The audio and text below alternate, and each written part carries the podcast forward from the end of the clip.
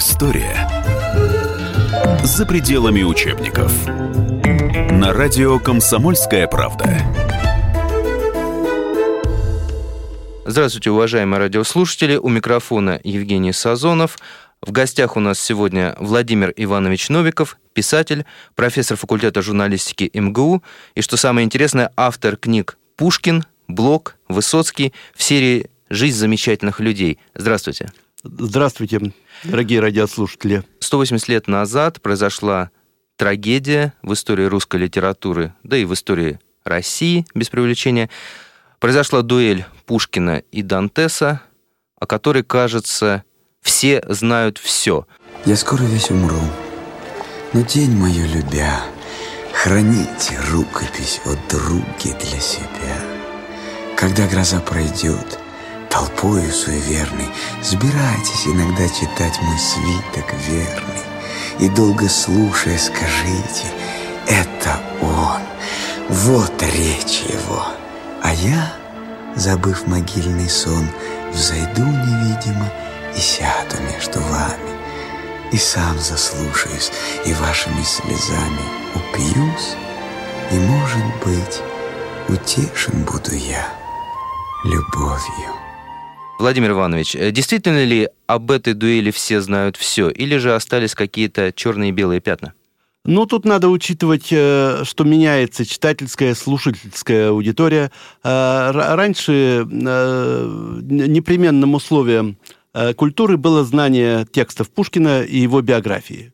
О дуэли существовала огромная литература. Э, Ее основал пушкинист Павел Щеголев, и Ахматова еще, которая тоже занималась дуэльной историей Пушкина, подшучивала над его неприязнью к Наталье Николаевне, говоря, что Пушкину следовало бы жениться на Щеголеве и последующих пушкинистах. Вот. То есть настолько это было всеобщим достоянием очень уточнялась фактическая сторона. Естественно, в Петербурге э, школа исследования биографии Пушкина и дуэльной историей занималась, скажем, Стелла Абрамович, которая вела э, экскурсии э, в музей на Мойке, и каждый день ее спрашивали, была ли на Дантесе кольчуга во время дуэли. Так, вот, она написала э, очень убедительную книгу о последнем э, годе жизни Пушкина. Питерский э, писатель и историк Яков Аркадьевич Гордин очень много делает э, в этом направлении. Самые последние его книги этому посвящены так, что любознательный читатель может разобраться в этом досконально. Каких-то белых пятен, пожалуй, сейчас уже не осталось. Ну, и тогда сразу же у многих э, слушателей наших возникнет вопрос.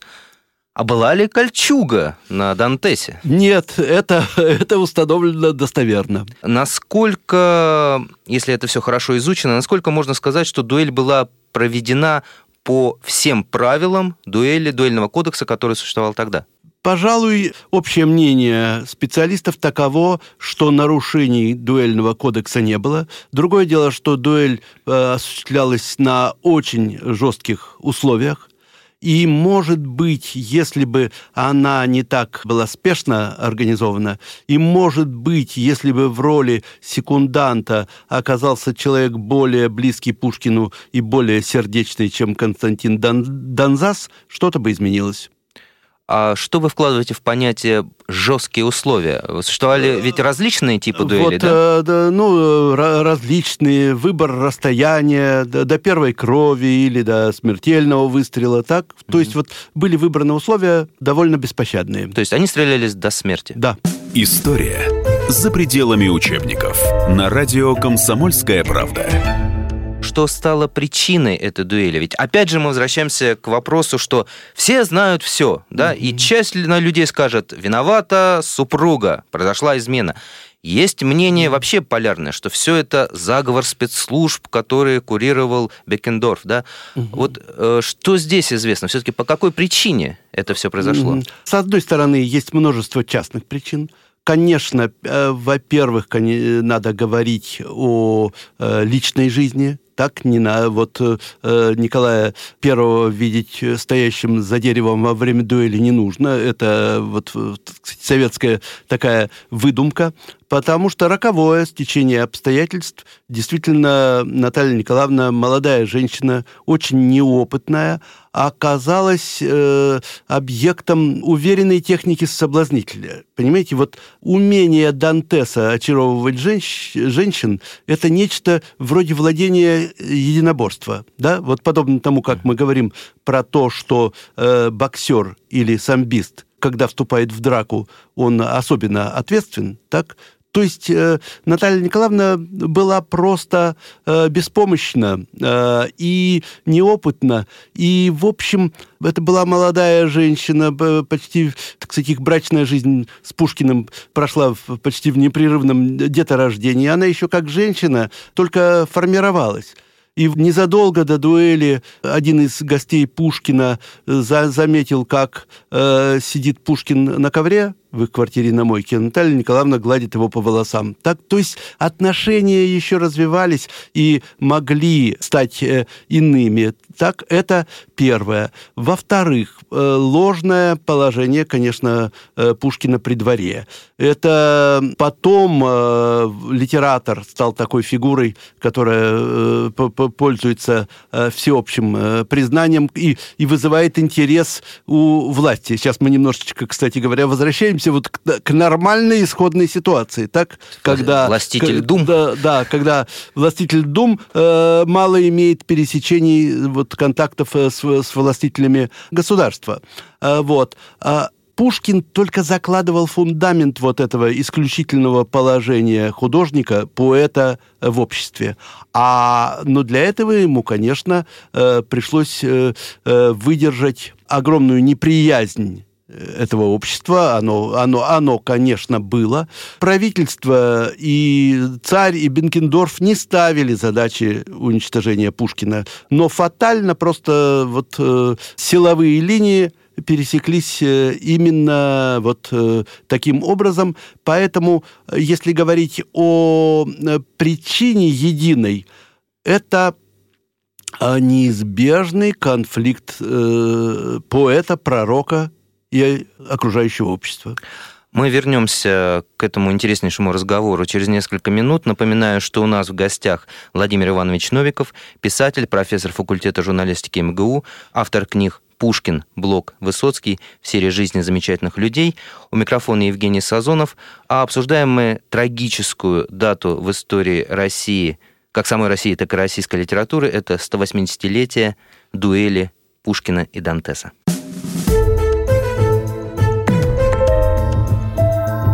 История за пределами учебников.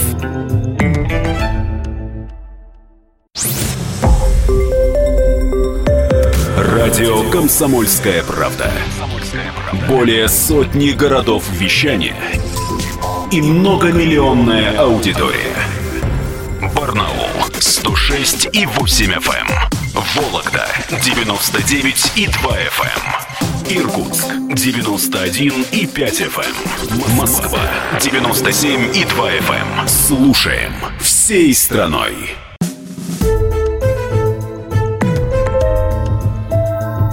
История за пределами учебников. На радио «Комсомольская правда».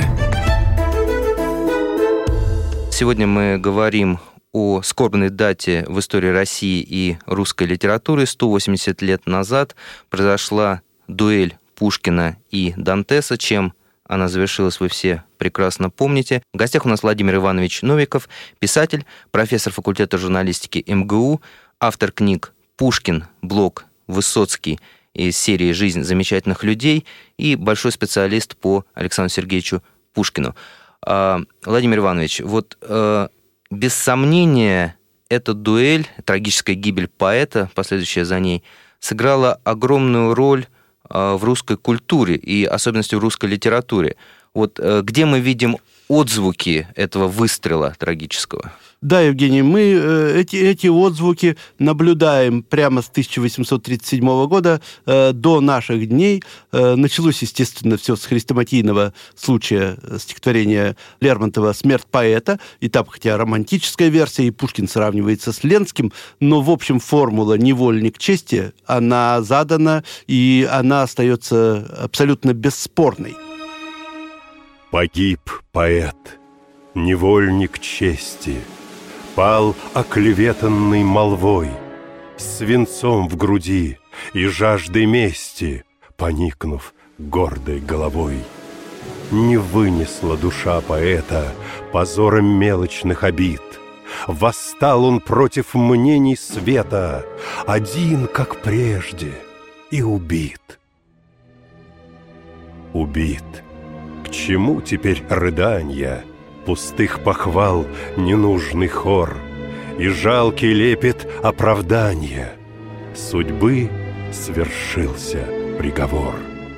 Последователи пушкинского дела, поэты прежде всего, э, не могли не примерять к себе его судьбу, и все постигается через сравнение с самим собой. И Блок на исходе жизни, когда уже активное творчество э, его прекратилось, как раз и написал стихи, обращенные к Пушкинскому дому, и выступил с замечательной речью о назначении поэта, где вот он э, так только Блоку удавалось вот такое э, э, совместить трагизм и веселость. Он говорил о веселое имя Пушкин, при том, что роль Пушкина трагическая, и судьба самого Блока была трагична. И дальше эта эстафета была передана. Очень многие писали э, стихи о дуэльной истории, а Владимир Высоцкий, это те, наши соотечественники хорошо это знают, в песне о фатальных датах и цифрах обыграл э, вот саму э, цифру 37, говоря под, э, так, в нарочито такой приземленной интонации, но за которой стояла большая боль. Под эту цифру Пушкин подгадал себе дуэль, и Маяковский лег виском на дуло. Меня при цифре 37 в момент взлетает хмель. Вот и сейчас, как холодом подуло. Под эту цифру Пушкин подгадал себе дуэль, и Маяковский лег виском надуло. Задержимся на цифре 37, коварен Бог, ребром вопрос поставил или-или. На этом рубеже легли и Байрон, и Рэмбо, а нынешние как-то проскочили. Не случайно, что в 1937 году э, отмечалась, э, вот редко отмечается годовщины смерти, чаще годовщины рождения. Э, в стране так была отмечена столетняя годовщина гибели Пушкина. Э, ну, говорят о том, что немножечко э, этими празднествами скрывали реальный террор, который тогда развернулся.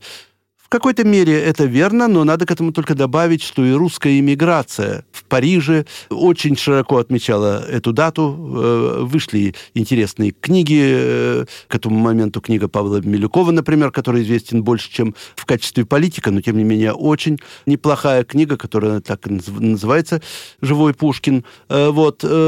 Так что сама дуэль стала символом и э, есть крайние точки зрения, я бы так сказал. Одна позиция – это вот такой э, священный трепет и уподобление Пушкина Христу, а дуэли Голгофе.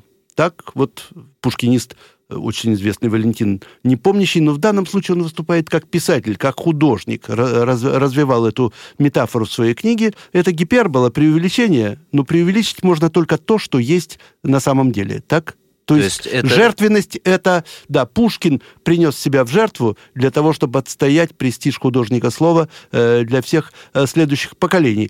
История за пределами учебников на радио «Комсомольская правда».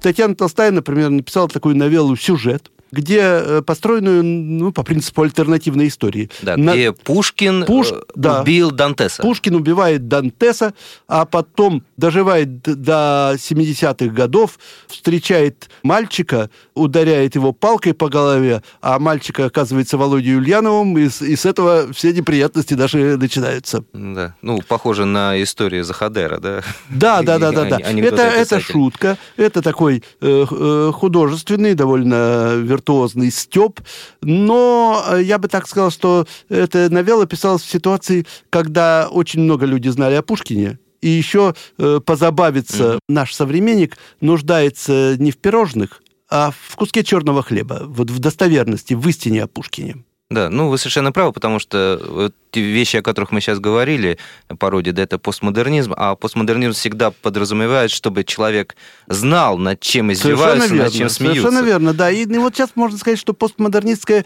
ситуация исчерпана. Мы живем э, в ожидании какого-то нового изма.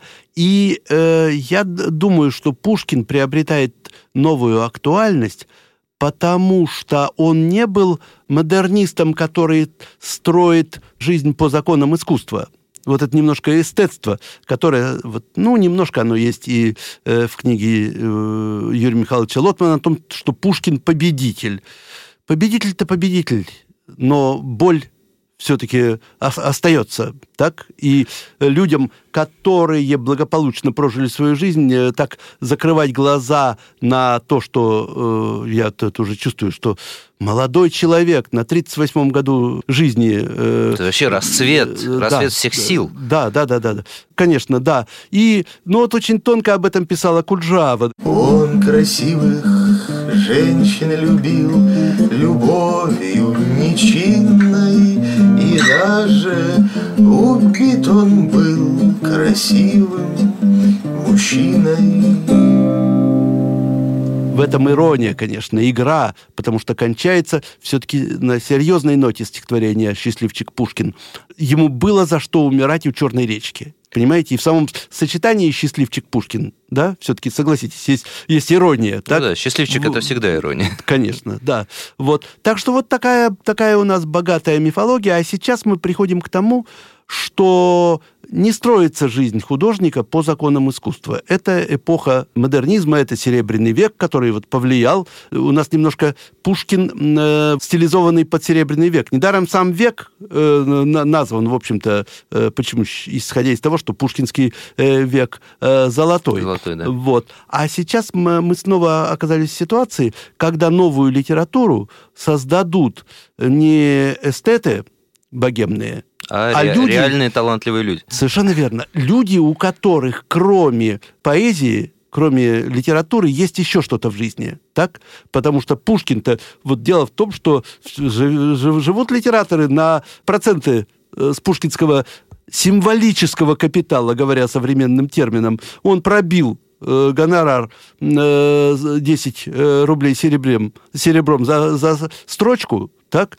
Э, Вот, да, а до этого поэтам дарили табакерки Да, да, особые. даже часто и не гонораров, гонораров не было. О, Вот на эту тему мы продолжим разговор через небольшой перерыв. Напоминаю, у нас в гостях Владимир Иванович Новиков, писатель, профессор факультета журналистики МГУ, большой специалист по Пушкину, потому что он написал книгу «Пушкин» из серии «Жизнь замечательных людей». Вы вдумайтесь. Это большой труд. У микрофона Евгений Сазонов. Мы вернемся через несколько минут.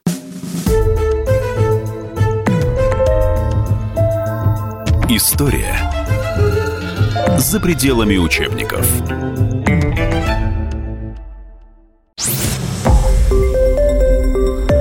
Радио «Комсомольская правда». Более сотни городов вещания и многомиллионная аудитория. Калининград 107 и 2 FM. Кемерово 89 и 8 FM. Красноярск 107 и 1 FM. Москва 97 и 2 FM. Слушаем всей страной.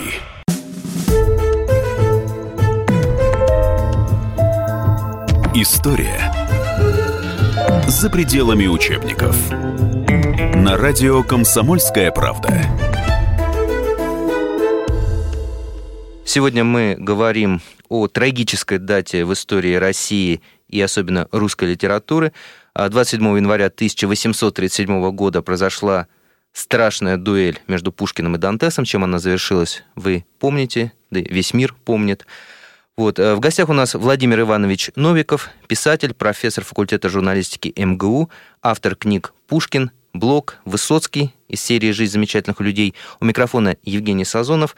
Э, мы говорим об этой дуэли, о жизни Пушкина. И вот, собственно, мы остановились э, на том моменте, что Александр Сергеевич Пушкин, да, несмотря на то, что ушел в расцвете сил, да, то есть, все равно есть и многое не написал, многое не сделал. А все равно он в некотором смысле а, оказался победителем в этой дуэли. Вот. И одна из а, больших, наверное, польз, которую он принес, это то, что он помог литераторам зарабатывать литературой.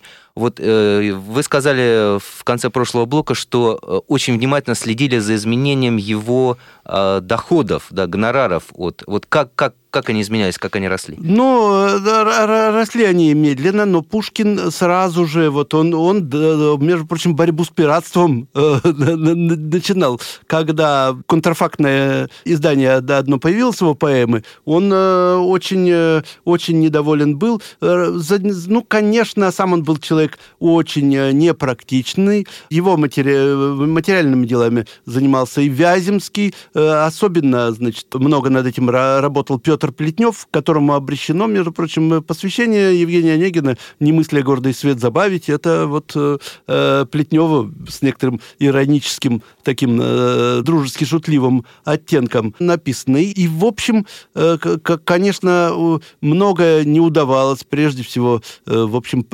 провальным был э, проект «Современника». Так, вот он совершенно не раскупался, потому что э, у Пушкина не было вот такой медийной журналистской э, шустрости, которая была у Синковского издателя э, библиотеки для чтения или, скажем, у Полевого издателя Московского э, телеграфа. Но кто знает, между прочим, э, может быть, первый блин комом, а если бы Пушкин имел возможность э, продолжить свою деятельность, может быть, что-то и получилось. Недаром же современник потом купили Некрасов и Панаев. Это, это да, и сделали стало... его успешным. Да, да. А вот э, какова роль супруги э, в, в потом, когда она появилась? Ведь она начала тоже заниматься его делами и в каком-то смысле начала выступать продюсером. Я просто вспоминаю вот этот анекдот э, исторический, когда она буквально из издателя э, вырвала повышенный гонорар для Пушкина, и тогда он еще говорил, ну как же было отказать этакой красавице? Вот все-таки Да, она... да, да. Я, я думаю, что е, е, ежели бы э, вот Пушкин не ушел э, из, из жизни в 1937 году, то и у, и у него бы многое произошло, и в, в том числе и в, в семейной жизни, и дети не остались бы сиротами. А Наталья Николаевна, кто его знает, может быть, она, она бы стала такой, как Анна Григорьевна Достоевская или Авдотья Панаева, которая не только помогала Некрасову «Современник» издавать, но садилась вместе с ним э, роман писать, чтобы было э, чем, чем, чем журнал э, заполнить. Все надо на все, конечно, смотреть в раз развитии вот, э, очень много выстраивалось гипотез, э, что произошло бы с Пушкиным. В какой-то степени пушкинский вектор реализовался в других. Так, вот э, Пушкин шел к прозе. Так, и собственно говоря, Лермонтов в необыкновенно юном возрасте, мы просто изумляемся, как мог э, такой молодой человек написать героя нашего времени, где такая бездна понимания человеческой природы. Да, э, вот. бездна опыта. Да, и, но модель романа, понимаете, у меня у самого есть романные опыты, и я должен сказать, что все мы, русские литераторы, когда беремся писать роман, все мы немного то, Пушкины. То ваш тезка Евгений так неизбежно, неизбежно на него проецируется любой герой. А идеал Татьяна, так вот, то есть все тургеневские девушки и женщины. Вот. Э, героини Достоевского с их инфернальностью все равно тоже э, Татьяны. восходят к Татьяне, и недаром в нее Достоевский сам был влюблен. Он считал Татьяну главной в пушкинском романе, а не, не, не Онегина. Так? Вот. И два столетия это развивается. История «За пределами учебников» на радио «Комсомольская правда». Мы э, прожили период постмодернистских фантазий, когда все смешалось и когда можно строить любые гипотезы и предположения, но обратите внимание, сейчас в современной литературе очень ценится правда, и мы спорим не как, говоря словами Пушкина, а строй или нет, я мог соврать, а вот что есть вот правда по каждому конкретному поводу, в том числе и по дуэльной истории. Так, уже картинки, выдуманные какие-то гиперболы, гротески неинтересны. Интересна сама достоверность. Так что вот этот вектор прозы, вектор литературы нон-фикшн, он э, Пушкиным задан. Было и дума Герцена не могло появиться без пушкинского э, художественного предсказания. Так что в этом смысле не хочется повторять э, выражение Аполлона Григорьева «Пушкин — это Даша все», которому у нас не совсем то значение, которое придавал Аполлон Григорьев в полемике с Дружининым. Там А акцент, какое? был, акцент был на слово «наша». А. Не на все, Не на все, а а наше. наша, да, что то есть Пушкин э, наш национальный поэт. И его первым назва, назвали так не какие-нибудь там э, придворные деятели, не, не министр, а так его назвал диссидент Чаадаев. Так, понимаете? а его не заставишь Да, да, да, да, да, да, да. И вот национальный поэт это и есть вот такое понятие, оно не является оценочным. Это не значит, что кто э, по- может э, быть э, поэт и космополитом, и индивидуалистом, так? Но вот э, так, когда я написал свою трилогию в Жизел, и не, не я, а вот мой коллега Павел Крючков, когда мы собрались у Блоковского камня в Шахматове, сказал, что книги о трех русских национальных поэтах. Э, Вот. И сейчас вот э, как раз э, Пушкин дает вектор для творческой ориентации молодых писателей. Ну, вообще, это вот удивительная мысль. И Да, да, да, да, не- да, да. не Во-первых, во-первых, Пушкин, зн- значит, хотя Пушкин на- написал, ну, Пушкин протей, как сказал о нем Гнедич, то есть он перевоплощался во все точки зрения. не для житейского волнения, не для корысти, не для битв. Мы рождены для вдохновения, для звуков сладких и молитв. Но ролевые, что называется, стихи, так, это один из голосов, но не, не монологический голос автора. Эстетизм устарел и индивидуализм устарел. Понимаете? То есть модель художника, который живет только, э, значит, ради искусства, хотя э, вот чистое искусство ссылалось на, как на символ на Пушкина, оно сейчас не актуально. И устарела идея индивидуализма. Вот вы знаете, э, самое цитируемое стихотворение Пушкина среди интеллигенции это из Пендемонти. Недорого ценю я громкие права, От коих не одна кружится голова.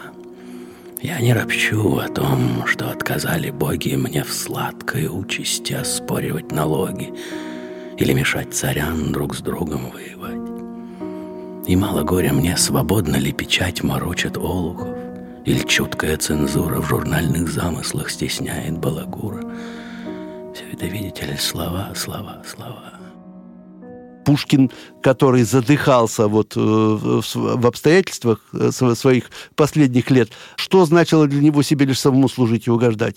Продолжать историческую прозу, так? Продолжать Э, писать, про- продолжать э, издавать журнал «Современник». издавать. Конечно, конечно. Э, Эти, таким способом он- себе угождал, так сказать. А Не о, не о гедонизме идет речь. И вот э, мне, мне кажется, что сейчас чрезвычайно интересно перечитать Пушкина. Кстати говоря, эм, очень вообще как преподавать Пушкина, как давать его детям, чтобы э, Пушкин был э, не бронзовым монументом, а живым человеком, смерть которого трагедия для каждого из нас.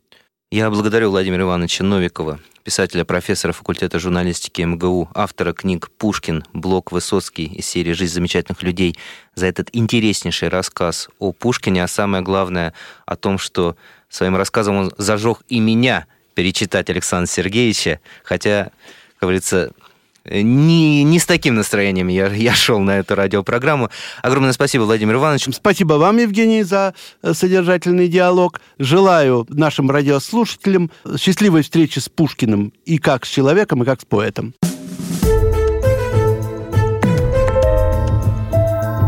История за пределами учебников.